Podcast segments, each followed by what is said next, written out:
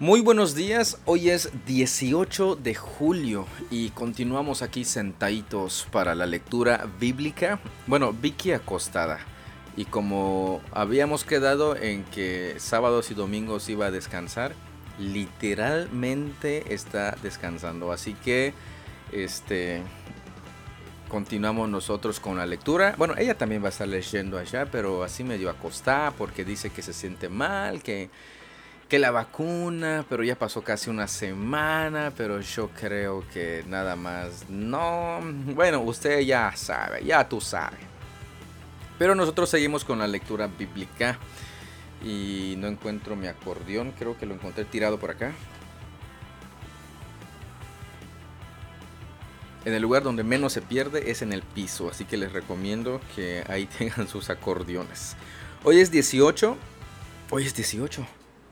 Empezamos con Jueces capítulo 1, este, Hechos capítulo 5, Jeremías 14 y el último capítulo de Mateo. Esa es la lectura que nos corresponde el día de hoy. Este, pues vamos a, a dar inicio. Vixi, desde ahí vas a gritar. ¿Cafecitos listos? No se escuchó. ¿Cafecitos listos? Comenzamos.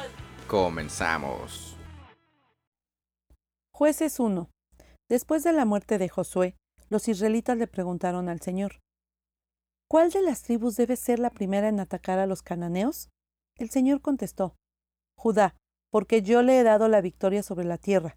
Entonces los hombres de Judá les dijeron a sus parientes de la tribu de Simeón, Vengan con nosotros a luchar contra los cananeos que viven en el territorio que se nos asignó.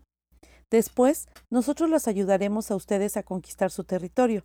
Así que los hombres de Simeón fueron con los de Judá.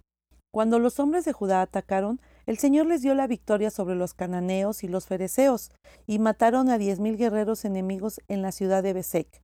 Mientras estaban en Besek, se toparon con el rey Adoni Besek, y lucharon contra él, y derrotaron a los cananeos y a los fereceos. Adoni Besek escapó, pero los israelitas pronto lo capturaron y le cortaron los pulgares de las manos y los dedos gordos de los pies. Adoni Besek dijo, Una vez yo tuve setenta reyes sin los pulgares de las manos y los dedos gordos de los pies, comiendo migajas debajo de mi mesa. Ahora Dios me devolvió lo, que les hice, y se lo llevaron a Jerusalén, donde murió. Los hombres de Judá atacaron a Jerusalén y la tomaron. Mataron a todos sus habitantes y prendieron fuego a la ciudad.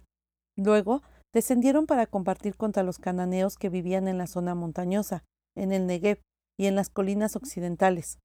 Judá marchó contra los cananeos en Hebrón, antiguamente llamada Kiriat Arba, y derrotó a las fuerzas de Sasi, Aimán y Talmai. De allí salieron a luchar contra los habitantes de la ciudad de Debir, antiguamente llamada Kiriat Sefer. Caleb dijo: Daré a mi hija Axa en matrimonio al que ataque y tome Kiriat Sefer. Otoniel, hijo de Cenaz, un hermano menor de Caleb, fue quien conquistó la ciudad, así que Axa pasó a ser esposa de Otoniel.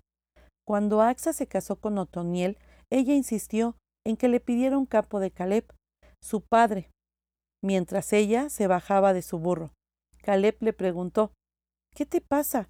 Ella contestó Concédeme otro obsequio. Ya me regalaste tierras en el Negev, ahora te ruego que también me des manantiales. Entonces Caleb le entregó tanto los manantiales de la parte alta como los de la parte baja. Cuando los miembros de la tribu de Judá salieron de Jericó, la ciudad de las palmeras, los ceneseos, que eran descendientes del suegro de Moisés, los acompañaron al desierto de Judá y se establecieron entre la gente del lugar, cerca de la ciudad de Arad, en el Negev. Luego, Judá se unió con Simeón para luchar contra los cananeos que vivían en Cefat y destruyeron la ciudad por completo. Por eso, la ciudad fue llamada Orma. Además, Judá tomó las ciudades de Gaza, Ascalón y Ecrón, junto con los territorios vecinos. El Señor estaba con los de Judá, y ellos tomaron posesión de la zona montañosa, pero no lograron expulsar a los habitantes de las llanuras, quienes tenían carros de combate hechos de hierro. Caleb recibió la ciudad de Hebrón, tal como Moisés le había prometido, y expulsó a todos sus habitantes que eran descendientes de los tres hijos de Anac. Sin embargo, la tribu de Benjamín no logró expulsar a los jebuseos, quienes vivían en Jerusalén. Por eso, hasta el día de hoy los jebuseos viven en Jerusalén junto con el pueblo de Benjamín. Los descendientes de José atacaron la ciudad de Betel, y el Señor estuvo con ellos. Enviaron espías a Betel, antes conocida como Luz, quienes abordaron a un hombre que salía del poblado y le dijeron Muéstranos cómo entrar en la ciudad, y tendremos compasión de ti. Entonces él les mostró una vía de acceso, y ellos mataron a todos en la ciudad, menos a ese hombre y a su familia. Más tarde, el hombre se trasladó a la tierra de los hititas, donde estableció una ciudad que llamó Luz. Este nombre lo conserva hasta el día de hoy. La tribu de Manasés no logró expulsar a la gente que vivía en Betsean, Tanak, Dor, Iblean, Megiddo y en todos los asentamientos vecinos, porque los cananeos estaban decididos a quedarse en esa región. Con el tiempo, cuando los israelitas se fortalecieron, obligaron a los cananeos a trabajar como esclavos, pero nunca los expulsaron de la tierra por completo. La tribu de, Efraín no logró expulsar a los cananeos que vivían en Geser, así que los cananeos siguieron viviendo allí, en medio de los de Efraín. La tribu de Zabulón no logró expulsar a los habitantes de Quitrón y de Nalal, así que los cananeos siguieron viviendo en medio de los de Zabulón, pero los cananeos fueron obligados a trabajar como esclavos para ellos. La tribu de Aser no logró expulsar a los habitantes de Aco, Sidón, Halab, Axip, Elba, Afec ni Rehob. Así que los de Aser se establecieron entre los cananeos, quienes controlaban la tierra debido a que no lograron expulsarlos. Asimismo, la tribu de Neftalí no logró expulsar a los habitantes de Bet Semes ni a los de Bet Anat, así que Neftalí se estableció entre los cananeos quienes controlaban la tierra. Sin embargo, los habitantes de Bet Semes y, y los de Bet Anat fueron obligados a trabajar como esclavos para la gente de Neftalí. En cuanto a la tribu de Dan, los amorreos los obligaron a retirarse a la zona montañosa y no los dejaban descender a las llanuras. Los amorreos estaban decididos a quedarse en el monte Eres, en Ajalón y en Salvín. Pero cuando los descendientes de José aumentaron en fuerza, obligaron a los amorreos a trabajar como esclavos. La frontera de los amorreos iba desde el paso del escorpión hasta Sela, y desde allí se extendía hacia arriba. Iniciamos ahora con el libro de los jueces, un libro bastante, bastante interesante que nos muestra la historia de Israel una vez que ellos ya entraron a la tierra prometida. Este, a esa tierra que Dios les había prometido que les daría y que había cumplido con todo, absolutamente todo lo que él había prometido y seguía cumpliendo prácticamente. En este primer capítulo, primeramente este, hay una pregunta este, donde preguntan cuál de las tribus debe ser el primero en atacar a los cananeos. Y pues el Señor responde que Judá era una tribu pues bastante grande, bastante grande y pues fueron los primeros enviados a pelear en contra de los cananeos. Y por alguna razón que pues aquí no nos lo explica, eh, él le dice a, los, a, sus parientes, a Simeón, que los acompañe y cuando Simeón vaya a conquistar la tierra, eh, su tierra, la parte que le corresponde, pues Judá iba a ir con ellos. Pues una alianza, una buena estrategia para seguir conquistando tierras. Pero pero este no no este no queda todo ahí.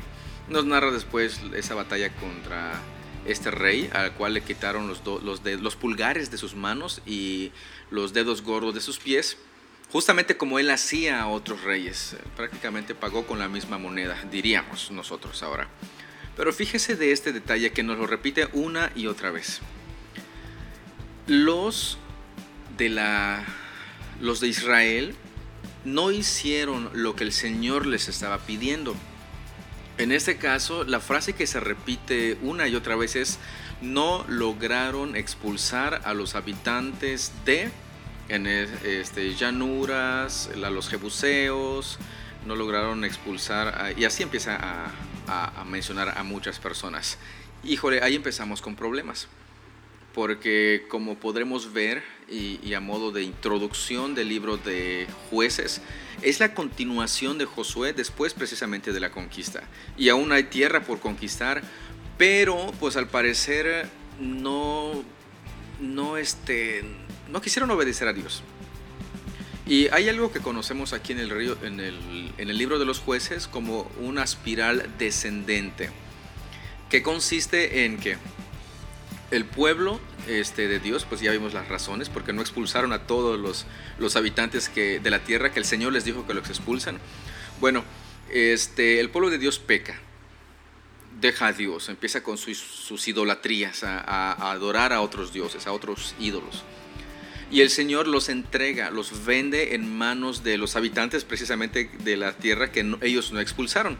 Acuérdense que anteriormente les había dicho que va a ser, van a ser como ese aguijón que los va a estar fastidiando por todo el tiempo. Eh, y eso es en consecuencia de no haberlos expulsado. Bueno, los, los hijos de Israel este, pecan contra Dios. El Señor envía a estas naciones para oprimir al pueblo por cierto tiempo. Posteriormente, el pueblo de Israel, después de estar sufriendo, clama a Dios. El Señor levanta a un juez para que libre a Israel, pero vamos a ver en esa espiral, ya cuando lleguemos ahí, que no hay ocasiones en las que no mandó de primera mano a un juez, sino que pasa algo antes de que el juez llegue allá. Pero este, vamos a verlo de esa manera. E, en este caso, el Señor envía a este juez, el juez libera a Israel y hay un tiempo de paz el juez muere. Una vez que el juez muere, nuevamente Israel vuelve a caer en idolatría y el Señor envía a una nación para que lo oprima. El pueblo sufre y clama a Dios. Dios envía a un juez. El juez libera a Israel. Hay un periodo de paz. No siempre hubo un periodo de paz. Conforme va yendo más descendiente, descendente esto, este, van a estar peores las cosas en Israel. Y así se repite esto una y otra vez. Desde Otoniel, que es el primer juez que vemos, hasta Sansón, que es el último juez, esto va de mal en peor. Pero fíjense cómo inicia en este capítulo. No lograron expulsar a la gente que vivía en, y ahí, podemos poner el nombre de las tierras, en las cuales aún habitaba gente que no era de Israel. Este, así inicia este libro, Jueces. Bastante interesante. Y ese libro pues lo estamos estudiando todos los domingos a las 10 de la mañana. Ya vamos en el capítulo 16 con Sansón. Es bastante fresco lo vamos a tener para, para comentar. Hecho 5. Había cierto hombre llamado Ananías, quien junto con su esposa Zafira vendió una propiedad y llevó solo una parte del dinero a los apóstoles, pero afirmó que era la suma total de la venta.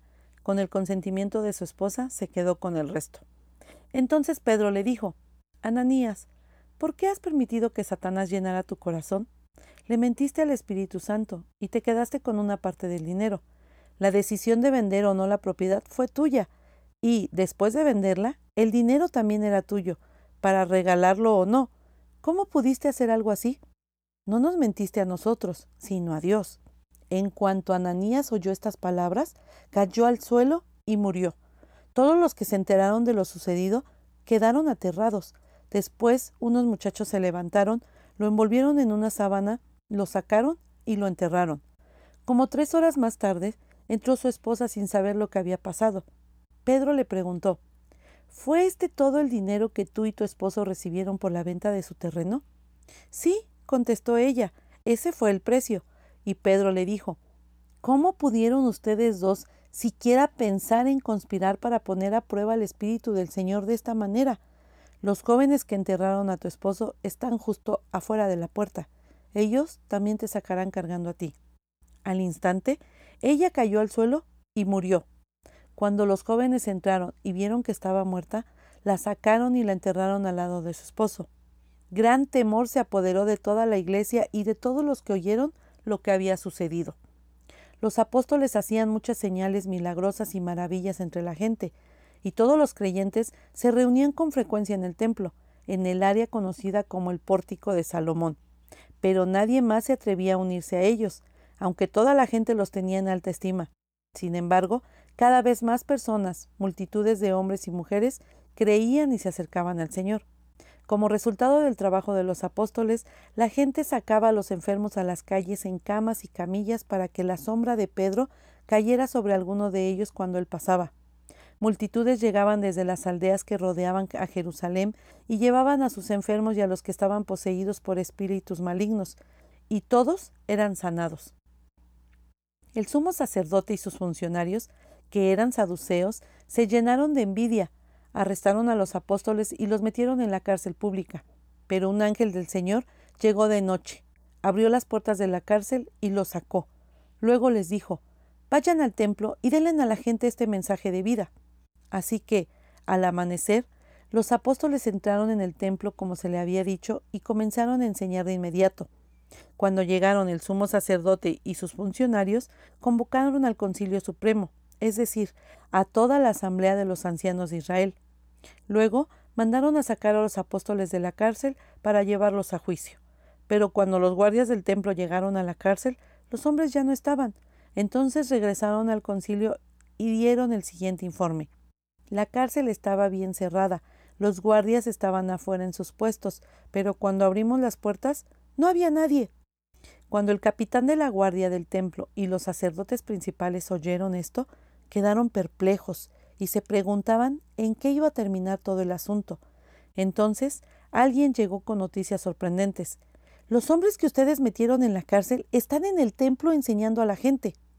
El capitán fue con los guardias del templo y arrestó a los apóstoles, pero sin violencia, porque tenía miedo de que la gente los apedreara. Después llevaron a los apóstoles ante el Concilio Supremo, donde los confrontó el sumo sacerdote. ¿Acaso no les dijimos que no enseñara nunca más en el nombre de ese hombre? les reclamó. En lugar de eso, Ustedes han llenado a toda Jerusalén con la enseñanza acerca de él y quieren hacernos responsables de su muerte. Pero Pedro y los apóstoles respondieron, Nosotros tenemos que obedecer a Dios antes que a cualquier autoridad humana. El Dios de nuestros antepasados levantó a Jesús de los muertos después de que ustedes lo mataron colgándolo en una cruz. Luego Dios lo puso en el lugar de honor, a su derecha, como príncipe y salvador. Lo hizo para que el pueblo de Israel se arrepintiera de sus pecados y fuera perdonado. Nosotros somos testigos de estas cosas, y también lo es el Espíritu Santo, dado por Dios a todos los que le obedecen. Al oír esto, el Concilio Supremo se enfureció y decidió matarlos. Pero uno de los miembros, un fariseo llamado Gamaliel, experto en la ley religiosa y respetado por toda la gente, se puso de pie y ordenó que sacaran de la sala del concilio a los apóstoles por un momento. Entonces les dijo a sus colegas, Hombres de Israel, tengan cuidado con lo que piensan hacerles a estos hombres. Hace algún tiempo hubo un tal Teudas quien fingía ser alguien importante. Unas cuatrocientas personas se le unieron, pero a él lo mataron y a todos sus seguidores se fueron cada cual por su camino. Todo el movimiento se redujo a nada. Después de él, en el tiempo en que se llevó a cabo el censo, apareció un tal Judas de Galilea, Logró que la gente lo siguiera, pero a él también lo mataron, y todos sus seguidores se dispersaron. Así que mi consejo es que dejen a esos hombres en paz, pónganlos en libertad. Si ellos están planeando y actuando por sí solos, pronto su movimiento caerá, pero si es de Dios, ustedes no podrán detenerlos. Tal vez hasta se encuentren peleando contra Dios. Los otros miembros aceptaron su consejo. Llamaron a los apóstoles y mandaron que los azotaran. Luego les ordenaron que nunca más hablaran en el nombre de Jesús y los pusieron en libertad. Los apóstoles salieron del concilio supremo con alegría porque Dios los había considerado dignos de sufrir deshonra por el nombre de Jesús. Y cada día, en el templo y casa por casa, seguían enseñando y predicando este mensaje. Jesús es el Mesías.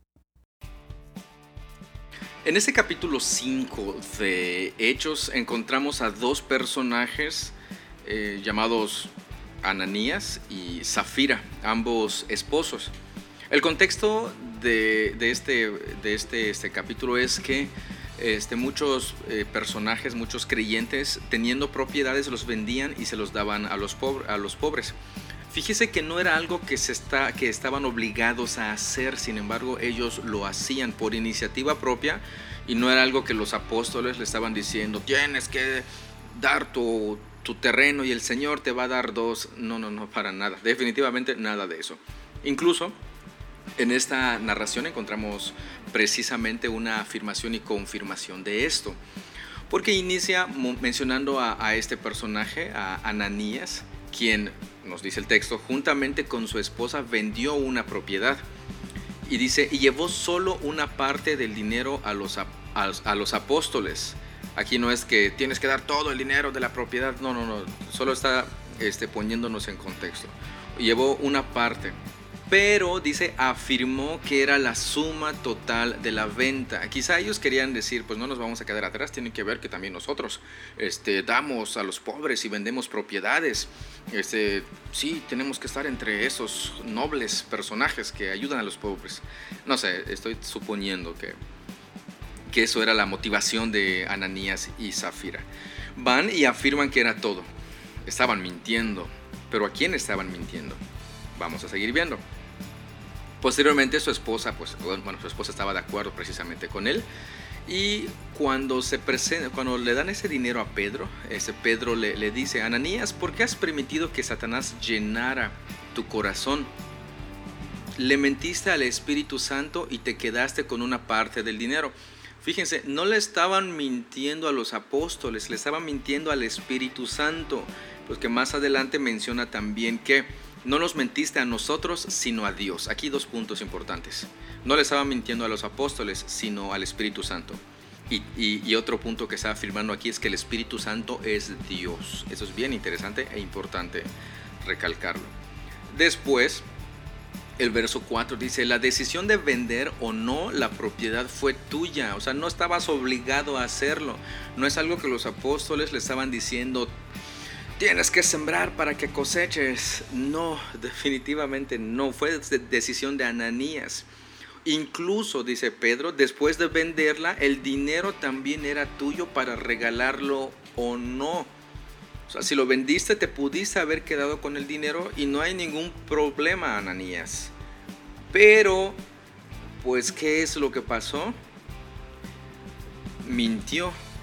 Es todo lo que costaba el terreno. Híjole, es, es, es este, bastante revelador en el momento en que está pasando esto. Recuerde que la iglesia estaba creciendo, se estaban multiplicando los números de los seguidores y había personas que estaban de buen corazón y con buenas intenciones este, vendiendo sus propiedades para apoyar a, a, los más necesitados, a los creyentes necesitados. Importante también esto, a los creyentes necesitados. Y viene un personaje como este tratando de entre comillas, hacer lo mismo, pero realmente no, él estaba engañando. ¿Qué es lo que pasa? Cae al suelo y muere.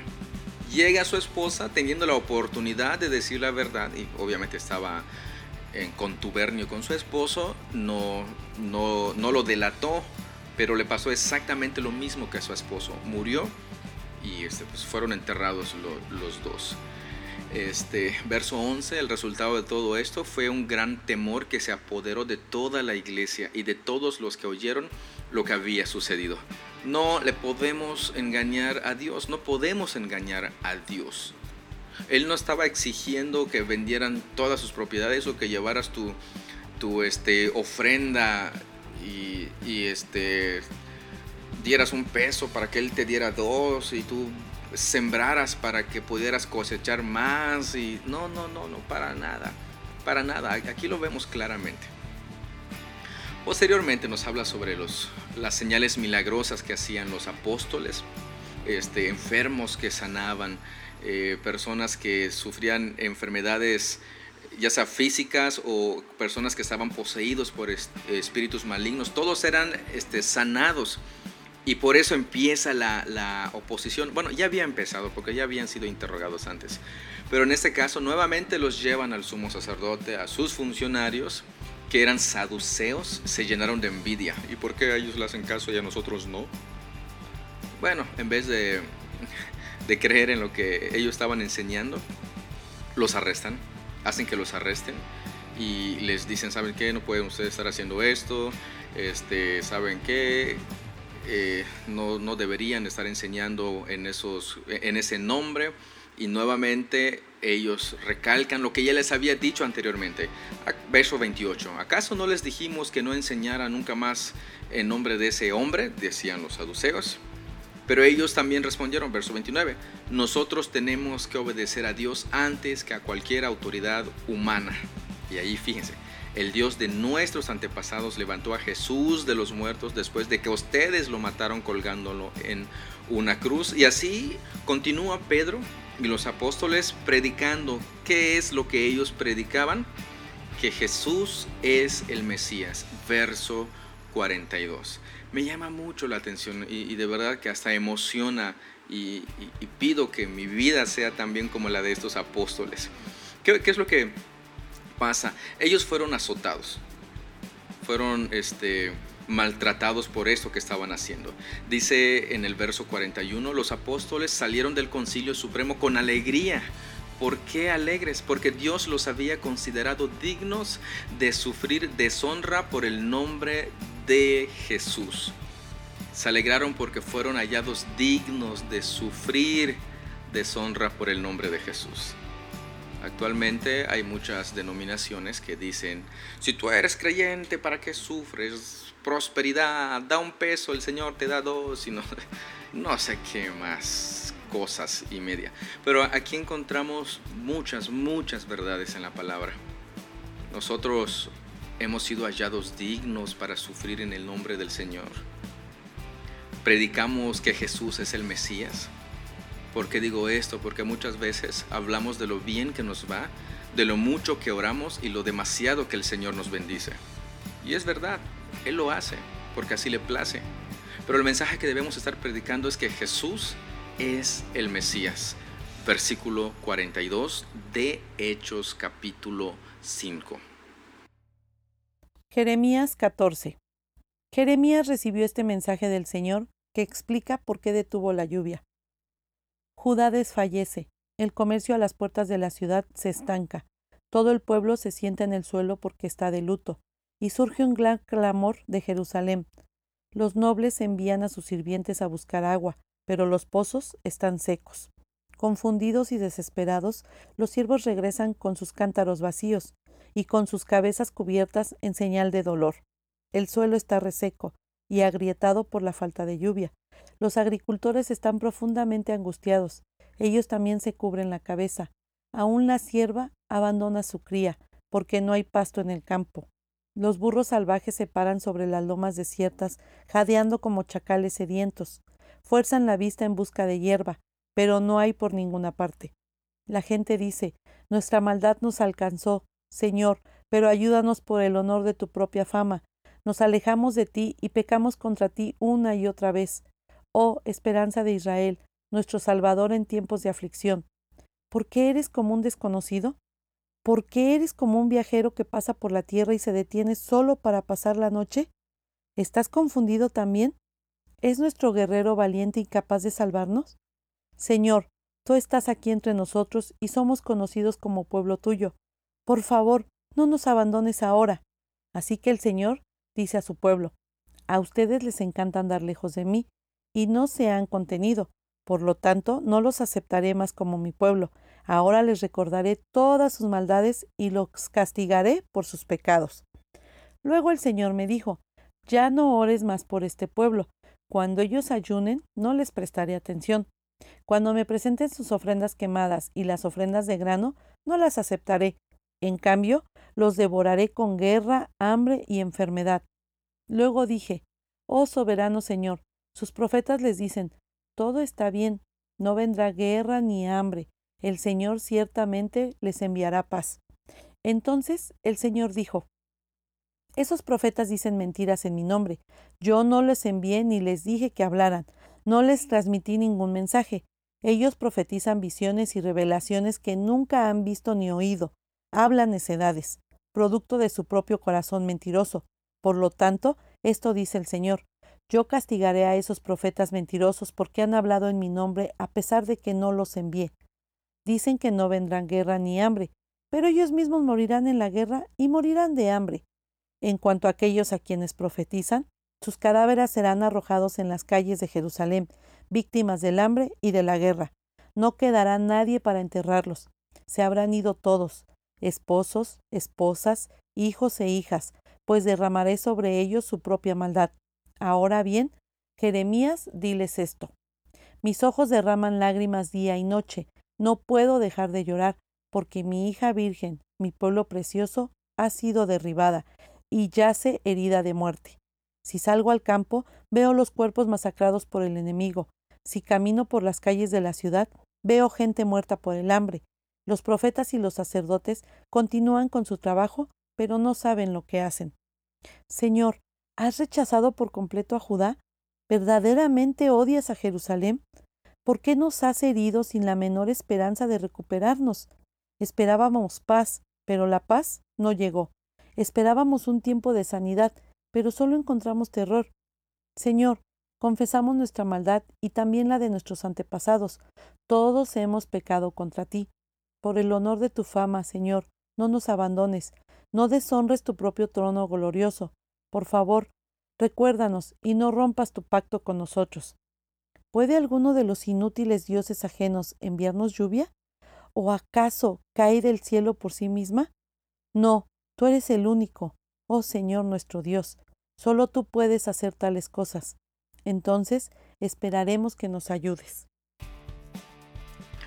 En este capítulo encontramos un versículo que nos revela pues prácticamente lo que estamos viviendo en nuestros, en nuestros tiempos. Nos muestra que muchas veces vamos con aquellos que nos dicen lo que queremos escuchar. Este verso 13 dice, oh soberano Señor, sus profetas les dicen, todo está bien, no vendrá guerra ni hambre el Señor ciertamente les enviará paz. Prácticamente estos pseudo profetas estaban predicando que todo está bien, tranquilos, no pasa nada, el Señor está con ustedes, el Señor les va a dar bendición, el Señor los va a prosperar, el Señor tiene un plan maravilloso para su vida, el Señor, el Señor. El Señor. Pero ¿qué es lo que dice Dios? El Señor dijo, verso 14, esos profetas dicen mentiras en mi nombre. Yo no los envié ni les dije que hablaran no les transmití ningún mensaje. Ellos profetizan visiones y revelaciones que nunca han visto ni oído. Hablan necedades, producto de su propio corazón mentiroso. No sé a ustedes, pero este versículo, el 13, me suena mucho, mucho a lo que se escucha bastante ahora. Y con esto del auge de las redes sociales y este, los medios masivos este, de comunicación, hablando de redes sociales, pues esto ha, crecido bastante y muchas personas creyentes incluso han estado siendo bombardeados de personas que dicen que, como esos profetas, hablan de cosas buenas, pensamiento positivo, ya ni siquiera mencionan el asunto de pecado, etcétera, etcétera, etcétera. Híjole, hay que tener mucho, mucho cuidado con eso. ¿Por qué? Porque quizá estemos creyendo en algo que realmente no es palabra de Dios. Y seguramente este, podríamos ser engañados creyendo que Dios ha prometido algo que nunca dijo. Así que tengamos mucho, mucho cuidado con, con, esto. Posteriormente, en el verso 19 en adelante, habla sobre una oración que hace el profeta. Has rechazado por completo a Judá, odias a Jerusalén. Verso 20, Señor, confesamos nuestra maldad y también la de nuestros antepasados. Combinando esto con lo anterior, si un profeta viene y me dice que todo está bien, tranquilo, ah, entonces ¿para qué confieso? Todo está bien. Seguro el Señor está contento con nosotros. Pero aquí el, este, Jeremías está diciendo, Señor, confesamos nuestra maldad la de nuestros antepasados. Todos hemos pecado contra ti. O sea, no todo está bien, Señor, nosotros hemos estado pecando. Somos pecadores, Señor, por eso es que venimos y confesamos nuestra maldad. Si todo está bien, pues porque estoy confesando mi pecado. Fíjense de la diferencia entre este, entre esto, entre las, los falsos profetas y lo que un profeta enviado por Dios este, dice, de antemano sabemos que actualmente no hay profetas como esos. ¿Queremos profecía? Leamos la Biblia, es la más segura.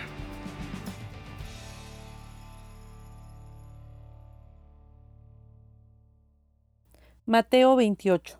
El domingo por la mañana temprano, cuando amanecía el nuevo día, María Magdalena y la otra María fueron a visitar la tumba.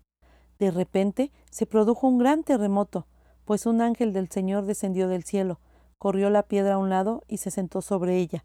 Su rostro brillaba como un relámpago y su ropa era blanca como la nieve.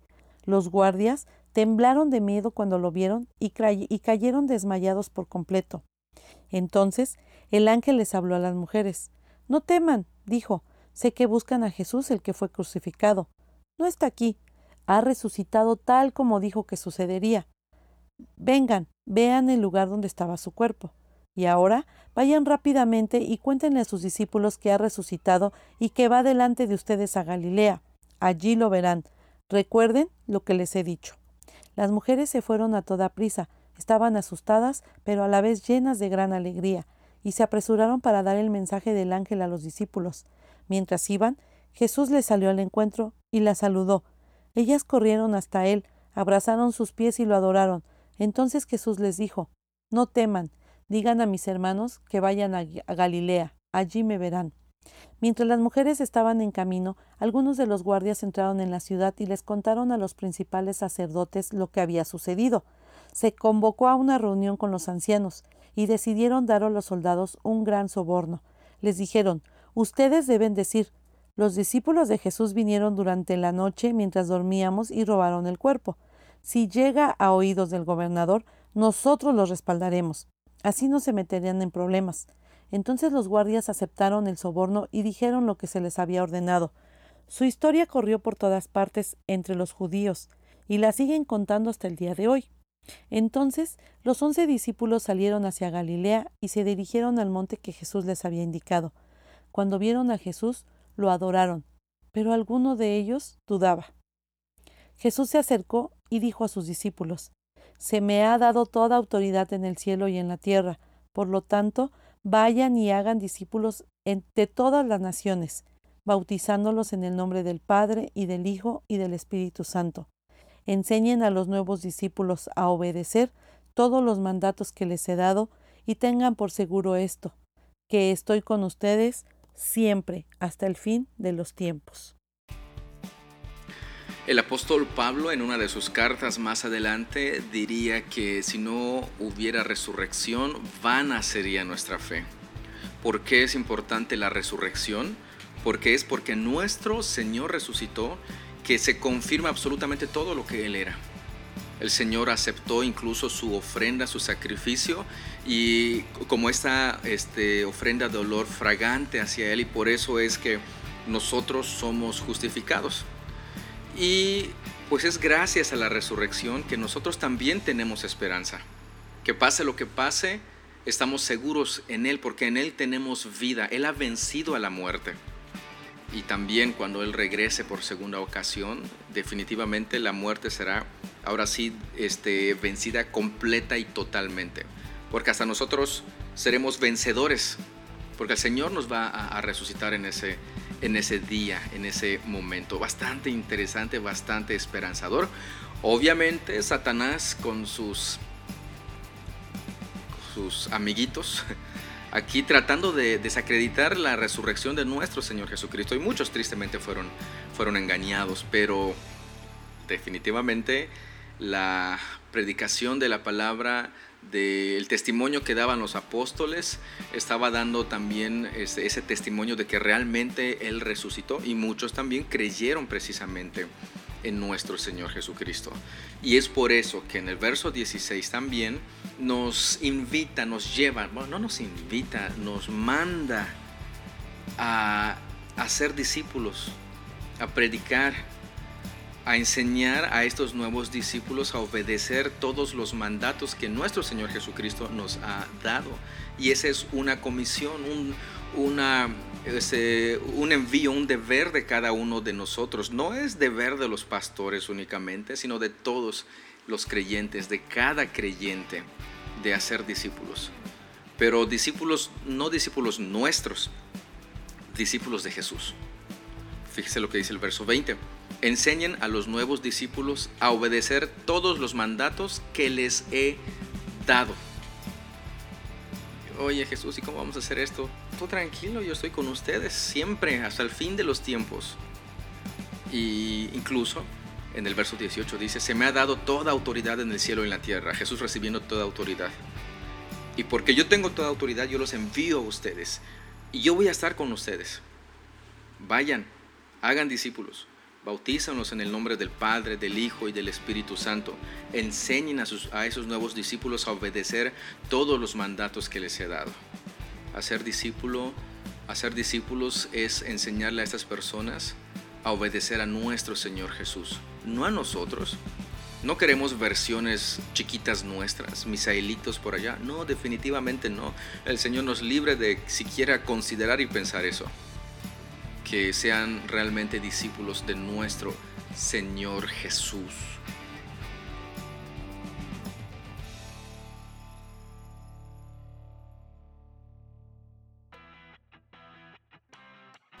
Pues ya de esta manera concluimos la lectura del día de hoy, domingo 18, 18 de julio. Esperamos que esté usted tomando sus anotaciones, haciendo sus propios comentarios, sus propias preguntas para que pues posteriormente investigue, vaya profundizando más en el estudio de la palabra de nuestro Dios y así pues también vaya, vayamos juntos entendiendo y viviendo en función de esto.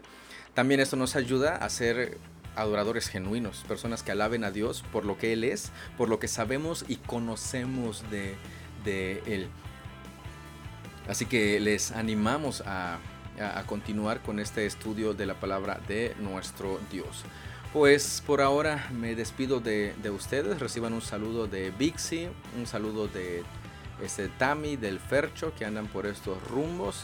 Ya mañana escucharemos la voz de Virginia grabada en estos super audios. Pues no me queda más que despedirme. Muchas, muchas gracias por su tiempo, muchas gracias por su atención. Dios los bendiga. Nos estamos escuchando el día de mañana. Cuídese un montón. Hasta luego.